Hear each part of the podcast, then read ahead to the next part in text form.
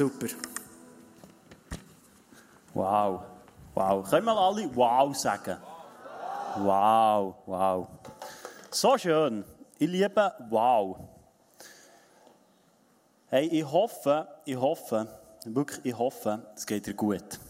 Geht es irgendjemandem gut heute Abend hier? Wow, da kann ich nur mit einem Wow antworten. Und äh, vielleicht geht es dir heute Abend nicht so gut und umso besser. Weil wie Andi schon gesagt hat, das ist der beste Ort, wo du heute Abend kannst sein kannst, wenn es dir nicht gut geht. Und ich bin überzeugt davon, dass oft, wenn es uns nicht gut geht, uns mit unseren Grundbedürfnissen zu tun hat. Mit den Grundbedürfnissen unserer Seele. Glaubst du so? Genau. Ich glaube, was ich auch glaube, du siehst, ich glaube sehr viel. Ich bin am Mann vom Glauben. Darum glaube ich viel. Was ich glaube, ist auch, du weißt gar nicht, was Grundbedürfnisse sind von der Seele. Stimmt's? Vielleicht könntest du es so ein bisschen zusammenstiften. Ich habe es auch nicht gewusst, aber Google hat es gewusst und hat es mir erzählt. Und äh, darum kann ich es euch heute Abend weiter erzählen. Aber was ich weiß, ist, dass meine Worte nichts auslösen können, wenn dein Herz nicht offen ist. Und darum möchte ich heute Abend beten, dass dein Herz aufgeht. Dass dein Herz aufspringt und dass Gott etwas in dein Leben hineinsäen kann. Dass Gott dir etwas geben kann, was du brauchen kannst. Weil ist es nicht so, wir wollen ja nicht heim und nichts mitnehmen, oder? oder? Willst schon, du hast ein bisschen Kohle reingeladen, jetzt willst du schon wieder etwas mit heimnehmen, oder? Ja, seien wir ehrlich, oder? Wir können ja mal ehrlich sein, oder? Du willst schon etwas noch mit heimnehmen, sonst wärst du ja nicht gekommen, oder? Genau. Und darum möchte ich beten. Und ich möchte dich ermutigen, sprich in deinen Gedanken oder in deinen Worten auch das, was du dir wünschst von heute Abend, von Jesus. Von mir musst du nichts erwarten, wirst sowieso nur enttäuscht. Aber von Jesus kannst du alles erwarten. Du kannst alles erwarten. Weil wir haben gesungen, er ist ein Gott der Wunder. Und das glaube ich. Das glaube ich. Und darum möchte ich ihn einladen, weil er kann alles tun heute Abend. Jesus, ich danke dir, dass du da bist. Dass du heute Abend präsent bist. Und Jesus, ich danke dir, dass du dich heute Abend offenbarst. Dass du dich heute zeigst, jedem Einzelnen, der hier innen ist. Jesus, ich bin der Überzeugung, dass wir Herzen offen sind, dass du mit Liebe hineinkommst. Du bist kein, kein Gott, der unsere Fehler aufzeigt und die uns vorhat und sagt, ja, das sollst du noch ein bisschen aufräumen, bevor ich komme. Sondern du bist ein Gott, der auf uns zuläuft. Der uns in die Arme nimmt. Und jetzt, das wünschen wir für jedes Einzelne heute Abend hier, dass wir das erleben dürfen. Amen. Amen. Amen. Ich merke, da kommt schon etwas. Bei mir ist es so, äh, ich bin nicht Lehrer und mir kannst du echt reinrufen, gell? Also ich habe kein Problem, wenn du sagst, hey, das ist mega gut, kannst du auch Amen rufen. Einfach Amen, so. So, die schlimmen Wörter, die kannst du auf dem Bügel wieder brauchen, wollen wir hier nicht, aber so Amen kannst du reinschreien. Ist gut, ist gut. Ja, super. Ich habe es euch schon angetönt, aber das, was ich heute mit dir möchte austauschen möchte, sind über Grundbedürfnisse unserer Seele. Und ich habe mich ein bisschen weitergebildet in dieser Woche und bin mal googeln, was sind die Grundbedürfnisse unserer Seele. Und äh, da ich ein grosszügiger Mensch bin, möchte ich dir das heute Abend weitergeben. Das erste, ich glaube, es sind so fünf Grundbedürfnisse, die wir haben, die unsere Seele immer wieder danach schreit. Das erste Grundbedürfnis von unserer Seele, oder das erste, eins von fünf, ist Bindungen und Beziehungen. Also wenn du heute Abend da bist und du hast den Drang nach Beziehungen und Bindungen, ist alles normal mit dir. Alles, alles okay. Du musst nichts ändern. Es ist ein Grundbedürfnis von deiner Seele, dass du in Gemeinschaft kannst leben kannst. Ein weiteres Grundbedürfnis von unserer Seele ist Autonomie. Wer weiß, was das ist? So zwei, drei wissen es. Äh, heute Morgen in Interlaken hat jemand gesagt, es hat etwas mit Auto zu tun. Stimmt nicht ganz, aber es äh, war auch ein Versuch. Gewesen. Autonomie heisst, kurz so abgedrückt oder ab, ab, zusammengefasst, du willst dir deine eigenen Grenzen setzen. Du willst sagen, hey, hier setze ich meine Grenzen. Du hast es nicht gern, wenn dir einer alles vorschreibt oder sagt, bis hier, nicht weiter, sondern du willst dir deine eigenen Grenzen setzen.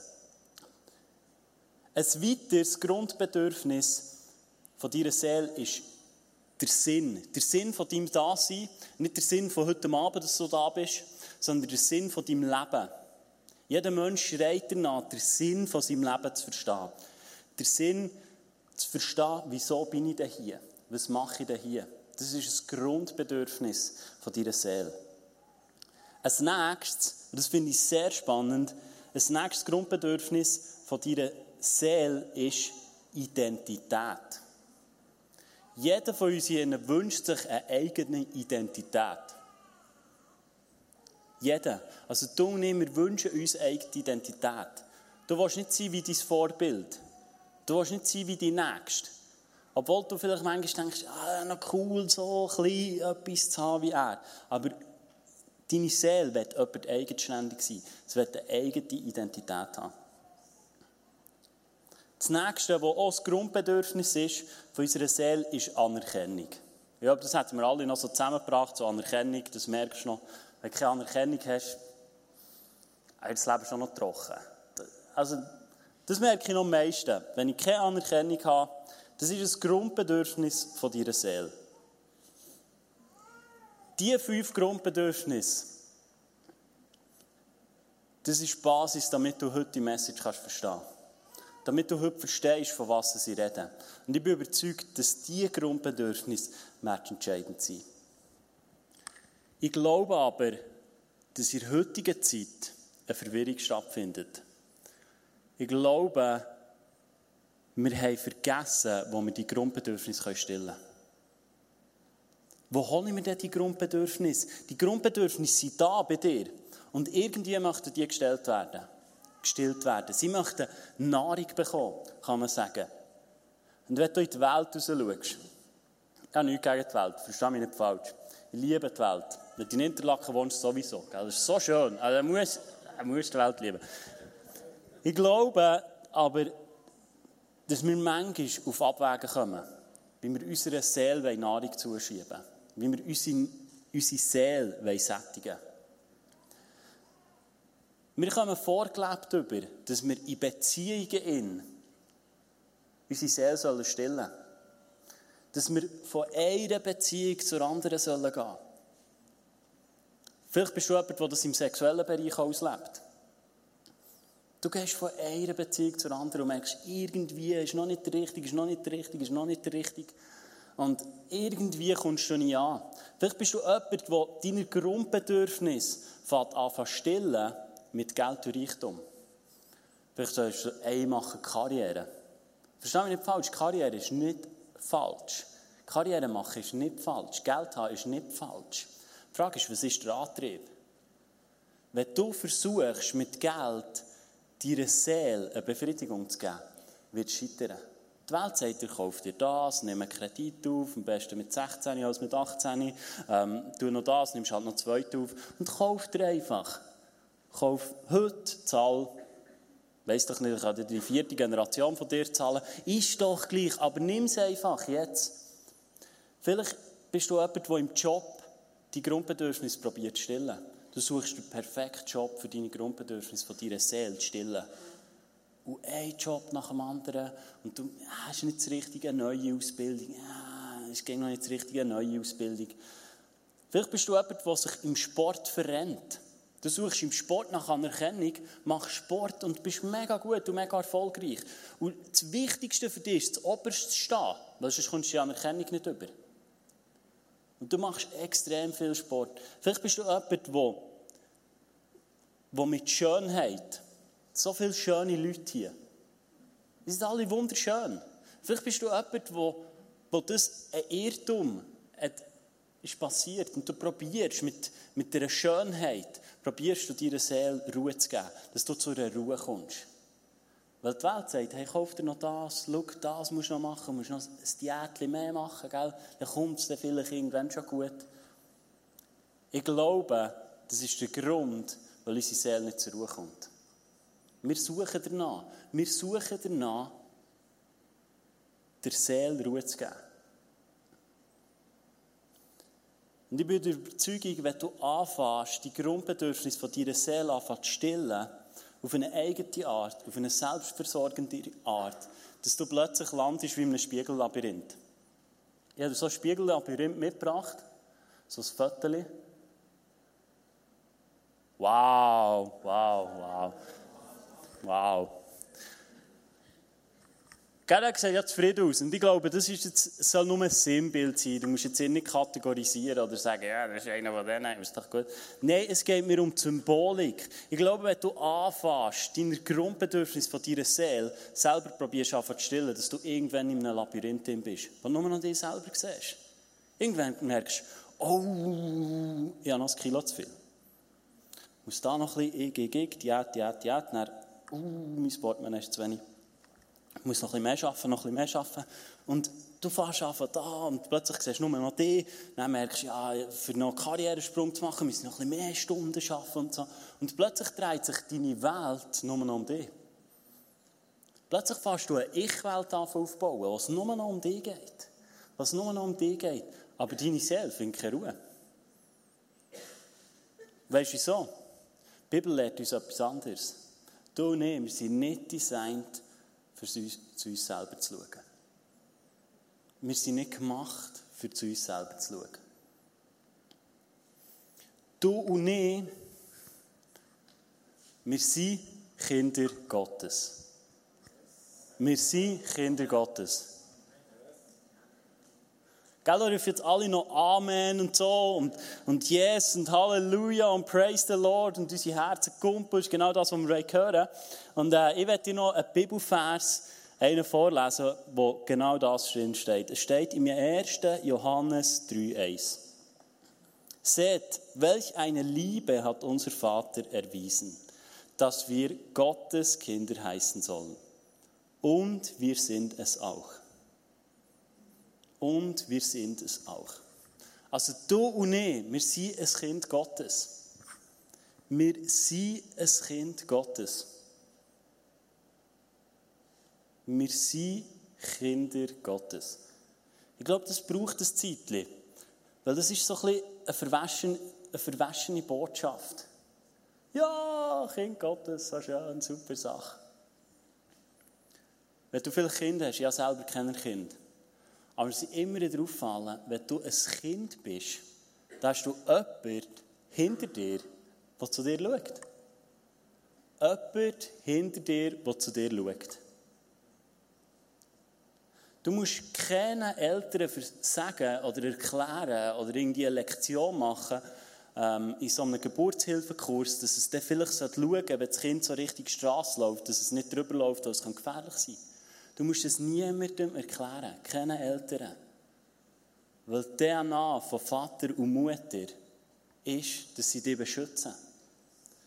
Die DNA von Vater und Mutter ist, dass sie dich beschützen. Sie lassen dich nicht auf die Straße rauslatschen. Sie schauen zu dir. Und genau so, die Gewissheit darfst du haben. Du bist ein Kind Gottes. Und Gott ist überall. Und wenn du sein Kind bist, wenn du sein Kind bist, wird er zu dir schauen. Er wird schauen, dass du nicht in den Hammer läufst. Er wird für dich sorgen. Er wird für dich sorgen.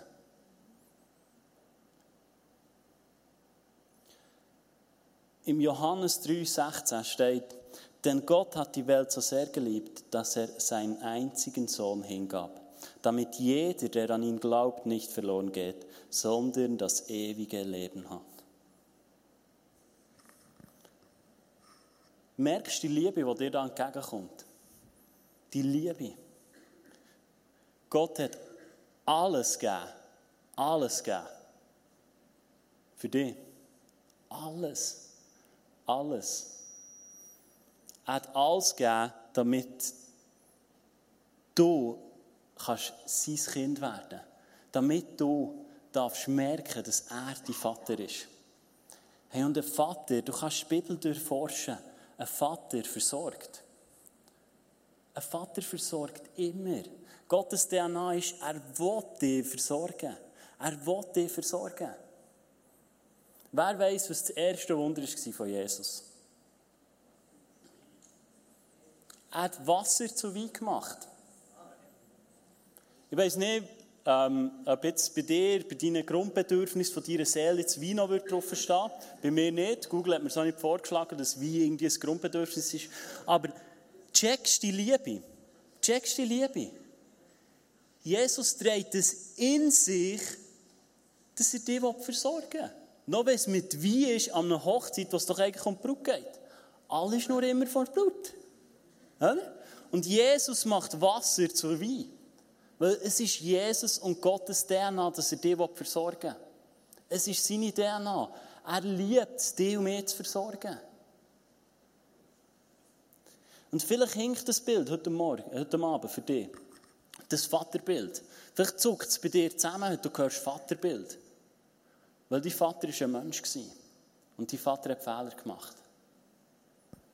Und vielleicht ist es heute Abend dran, dass du ein neues Vaterbild bekommst. Weil in der Bibel lesen wir nicht von dem Vaterbild, das wir erlebt haben. Die Vater muss noch so gut sein, noch so gut. Er kann dir nicht die Liebe zeigen, die Gott für dich hat. Er kann dir nicht zeigen, was Jesus für eine Liebe für dich hat. Gott liebt es, dich zu versorgen. Gott liebt es, die Grundbedürfnisse deiner Seele zu versorgen. Ich möchte mit dir eine Geschichte anschauen von der Bibel, die ich glaube, sie mega gut in die heutige Zeit hineinpasst, in dein und in mein Leben. Und ich möchte dir kurz vorlesen, die Geschichte. Du kannst die Augen zutun, wenn du und äh, kannst dein Kopfkino machen. Und äh, der Nachbar kann dich dann wieder wecken, dass du wieder da bist. Und äh, ich werde dir die Verse kurz vorlesen. Du kannst sie hinten mitlesen, wenn du lieber mitlesest. Äh, sie steht im Lukas 10, 38 bis 42. Es steht dort, auf ihrem Weg nach Jerusalem kam Jesus und die Jünger auch in ein Dorf, in dem eine Frau mit Namen Martha sie in ihr Haus einlud. Ihre Schwester Maria saß Jesus zu Füßen und hörte ihm aufmerksam zu. Martha dagegen mühte sich mit der Bewirtung der Gäste. Sie kam zu Jesus und sagte, Herr, ist es nicht ungerecht, dass meine Schwester hier sitzt, während ich die ganze Arbeit tue? Sag ihr, sie soll kommen und mir helfen. Doch der Herr sagte zu ihr, meine liebe Martha, du sorgst dich um so viel Kleinigkeiten. Im Grunde ist doch nur eines wirklich wichtig. Maria hat erkannt, was das ist, und ich werde es dir, ihr nicht nehmen. Ich möchte die Story kurz noch mit dir anschauen. Und damit es nicht so trocken ist, habe ich dir Bildchen mitgebracht. Du siehst hier hinten das erste Bildchen, das ich selber gezeichnet habe. Ja? Ja? Ja. ja. Und wir lesen da dazu, ich werde mit dir noch eins Vers 38 lesen. Auf ihrem Weg nach Jerusalem kam Jesus und die Jünger auch in ein Dorf, in dem eine Frau mit Namen Martha sie in ihr Haus einlud. Genau das Bild. Jesus kommt durch und Martha sagt, hey Jesus, komm in mein Haus. Komm in mein Haus. Sie hat vielleicht schon den ganzen Morgen hat sie da die Hütte geputzt und alles parat gemacht, damit sie Jesus und ihre Jünger einladen kann. Damit Jesus in ihr Haus kommen kann. Und das Haus steht für mich heute Abend für unser Leben. Für dein und mein Leben. Du hast vielleicht Jesus auch schon in dein Haus hineingeladen, in dein Leben hinein. Und du sagst, hey Jesus, bist ein Teil von meinem Leben. Bist ein Teil von meinem Leben. Und komm in mein Haus. Wenn du diesen Entscheid noch nie hast gemacht, dann werde ich dir dazu ermutigen, es. Weil Jesus möchte Versorger sein. Jesus möchte der Versorger von deinem Leben sein. Wir lesen weiter, was Martha weitermacht. Im 40 lesen wir, Martha dagegen bemühte sich mit der Bewirtung der Gäste. Ja, das nächste Bild. Siehst, sie, hat, sie, hat, sie hat Essen gebracht und sie hat Trinken gebracht. Sie hat alles richtig gemacht. Alles, oder? Nicht? Also wenn du ja Gastgeber bist und jemanden einlädst, musst du schon ein bisschen schauen, dass er noch zu essen hat, oder? Du ja nicht, dass er, äh, dass er schlechte Laune hat oder so, sondern ähm, du weißt, dass es ihm gut geht. Und das Bild steht für mich für die Position, die wir manchmal einnehmen. Wir laden Jesus in unser Leben ein. Und auf das Mal fangen wir an, Sachen machen. Auf das Mal fangen wir an, Gas geben. Im Job fangen wir plötzlich an, wir haben Jesus eingeladen, aber plötzlich probieren wir selber etwas zu erreichen, selber etwas zu wursteln und wir probieren an, zu machen und zu dienen. Und das ist nicht schlecht, Gas geben. Nicht so, dass ihr jetzt morgen arbeiten und können, jeder sagt, ich mache nicht. Gestern hat es ich soll nichts mehr machen.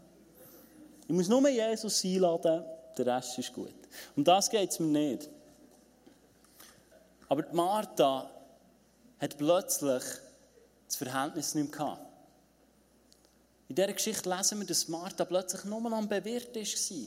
Die war plötzlich am Schauen, hey, was kann ich hier noch machen, was hier noch, was hier noch. Und irgendwann hat sie vergessen, dass Jesus in ihrem Haus ist. Jesus!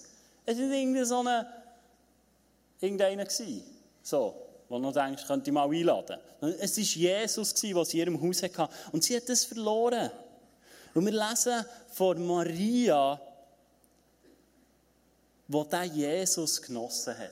Der Jesus genossen hat. Wir lesen das im 39 und dort steht, ihre Schwester Maria saß Jesus zu Füßen und hörte ihm aufmerksam zu.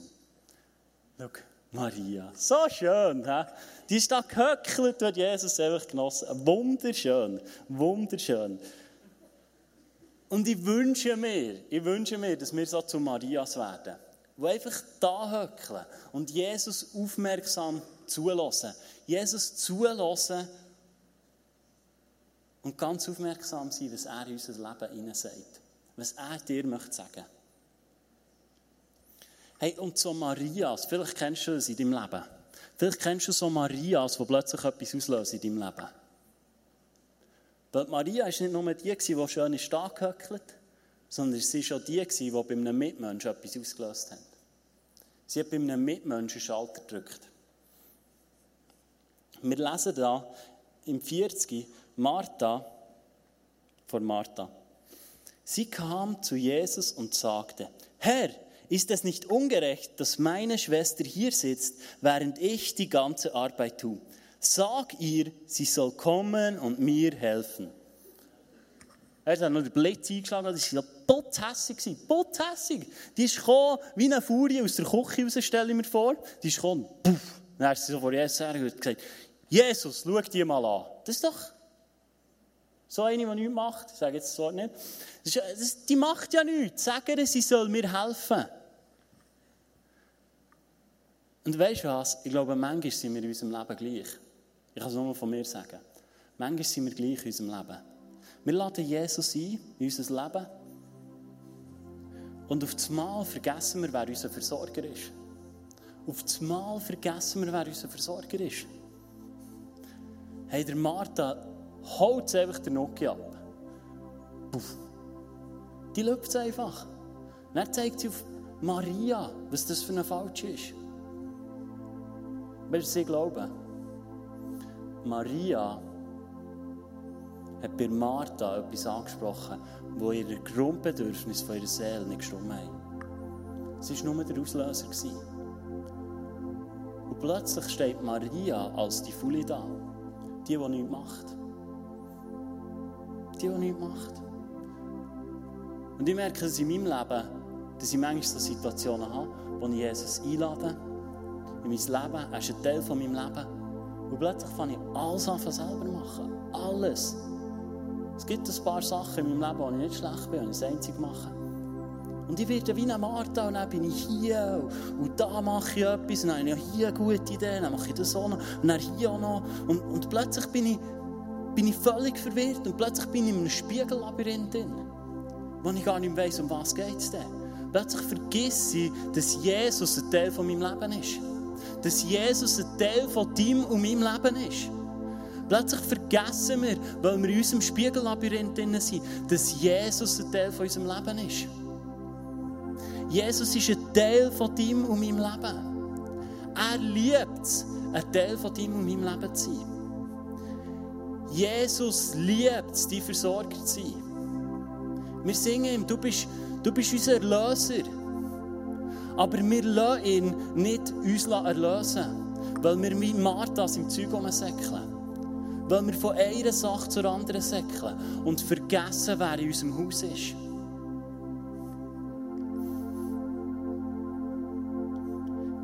Ich finde die Antwort, die Jesus der Martha gibt, so spannend.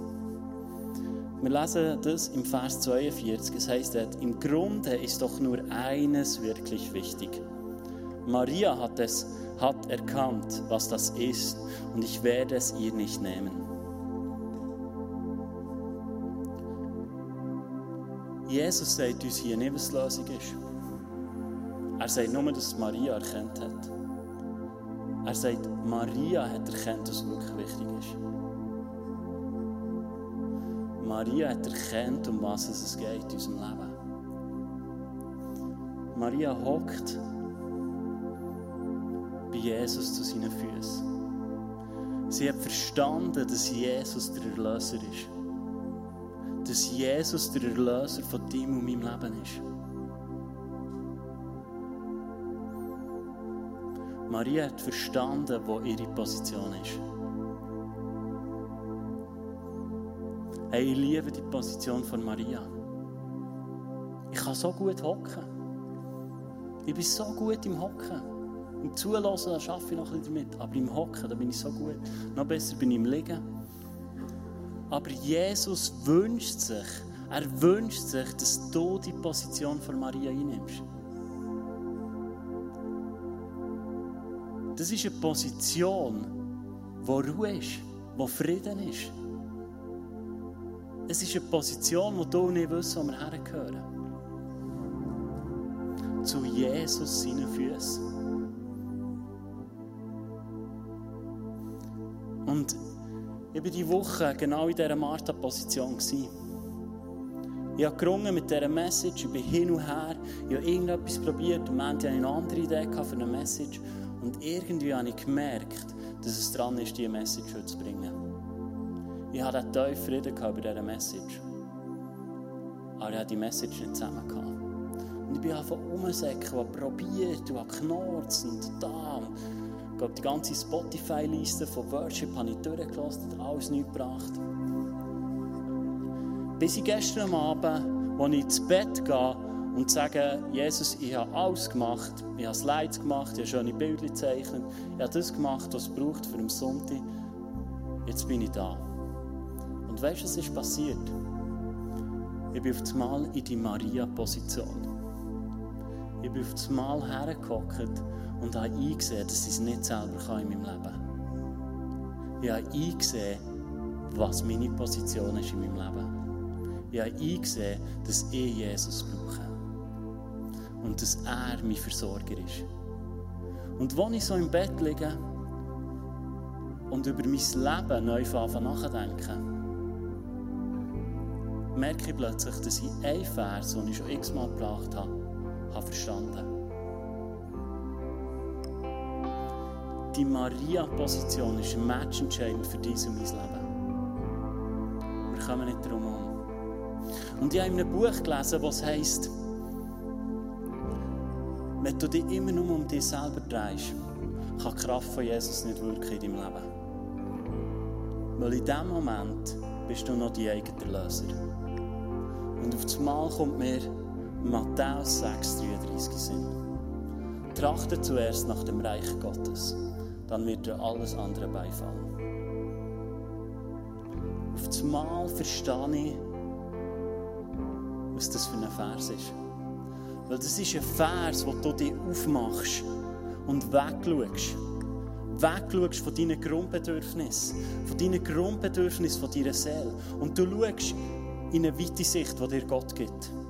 Und du schaust, was Schritt für Schritt dran ist in seinem Reich, dass seine Herrlichkeit grösser werden kann. Und weißt du, was passiert in dem Moment, wo du wegschaust von deinem Leben? Gibt es für Jesus Raum, dass er dir Erlöser werden kann dass er die Erlöser werden kann. Und wenn Jesus die Erlöser wird, dann wird er, der Heilige Geist, dein Leben durchboosten. Und wo der Heilige Geist durchfängt, wird alles andere weichen, was nicht seinen Namen ruft. Alles wird weichen, was nicht seinen Namen ruft. Weil der Heilige Geist dein Leben durchfängt. Und wenn du Reich Gottes baust, wenn du dich danach streckst, nach Herrlichkeit Gottes zu bauen, dann bist du angewiesen auf den Heiligen Geist. Du bist angewiesen. Und du bist angewiesen auf eine Maria-Position in deinem Leben. Jeden Tag neu, jeden Morgen neu, die Maria-Position einnehmen. Und vielleicht sagst du jetzt, hey, was ist denn, ich bleibe hocken? Keine Angst. Die Liebe Gottes wird dich dazu drängen, die gute Botschaft in die Welt rauszubringen.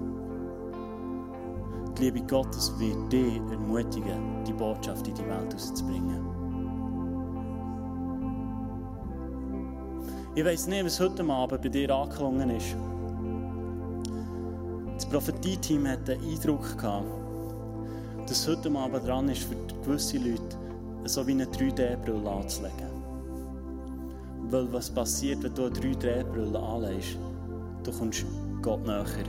Du kommst dem, was passiert, näher. Vielleicht ist heute Abend dran, dass du ganz bewusst sagst, hey, ich lege die 3D-Brille an, weil ich will dem Jesus wieder näher kommen. Du hast heute Abend die Möglichkeit, das Abendmahl zu nehmen. Und nimm doch heute Abend mal das Abendmahl zur Erinnerung, dass du die Maria-Position wieder einnehmen willst. Dass du abknäulen und Jesus sagen, Jesus, du bist mein Erlöser. Er ist im Kreuz gestorben, dass er dein Erlöser kann sein kann. Lass Jesus den Job machen in deinem Leben. Lass Jesus den Job machen. Vielleicht ist es so dran, dass du jemandem vergisst. Martha hat auf Maria geschossen, obwohl Maria nichts gemacht hat. Vielleicht merkst du heute Abend, dass es dran ist, jemandem zu vergeben, wo jemand nur etwas ausgelöst hat in deinem Leben, wo er gar nichts dafür kann. Vielleicht ist es so dran, heute Abend Jesus um Vergebung zu bitten. Weil du in einer Martha-Position plötzlich Jesus hast angefangen zu sagen, was er soll tun in deinem Leben. Martha ist zu ihrem Erlöser her und hat gesagt, du musst das machen in meinem Leben. Du musst das machen in deinem Leben. In meinem Leben. Jesus, du verstehst es nicht. Du kommst nicht raus in meinem Leben. Jesus, du musst das machen. Vielleicht ist es heute Abend dran, dass du um Vergebung bittest bei Jesus und sagst, Jesus, du bist mein Erlöser.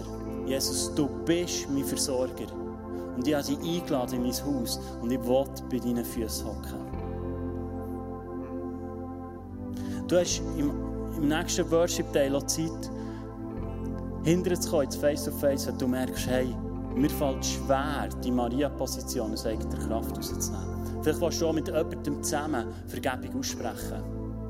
Oder vielleicht brauchst du auch schon ein Gebet, etwas, was vor dir steht. Dann komm einfach hinterher ins Face-to-Face, lass für dich beten. Nimm das Abendmahl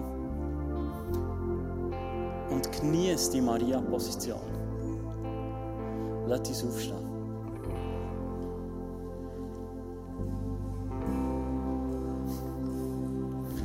Jesus, ich danke dir, dass du unser Löser bist. Jesus, ich danke dir, dass du unser Versorger bist. Jesus, du bist im Kreuz gestorben, damit du unser Löser kannst sein damit du Frieden in unsere Seele kannst bringen damit du unsere Grundbedürfnisse darfst stillen Und Jesus, ich danke dir, dass du zu jedem Einzelnen geredet hast heute Abend. Dass du zu jedem Einzelnen redest und dass du jedes Einzelne berührst. Jesus, ich danke dir, dass du durch die Reihe durchgehst. Und Jesus hilft uns, so so Marias zu werden, die einfach bei deinen Füßen hocken und aufmerksam zulassen, was du uns sagst. Dass wir aufmerksam zulassen, was du uns zu geben hast. Und ich spreche über dir aus, dass du einen Versorger hast. Du hast einen Versorger hinter dir, der alles tut, was du brauchst in deinem Leben. Er will dich mit allem versorgen in deinem Leben. Jesus ist dein Erlöser und er ist dein Versorger. Er ist dein Versorger im Überfluss. Ich werde dich ermutigen heute Abend, wenn du Jesus noch nie in dein Haus hast reingelassen hast, dann komm hinter ins Face-to-Face, damit wir zusammen beten können und damit du den Jesus kannst in dein Leben hineinlassen Weil alles, alles, alles, was du heute Abend brauchst, ist hier. Jesus ist hier. Jesus ist in seiner ganzen Herrlichkeit hier. Und Jesus will dir heute Morgen alles geben, weil er dir Erlöser ist.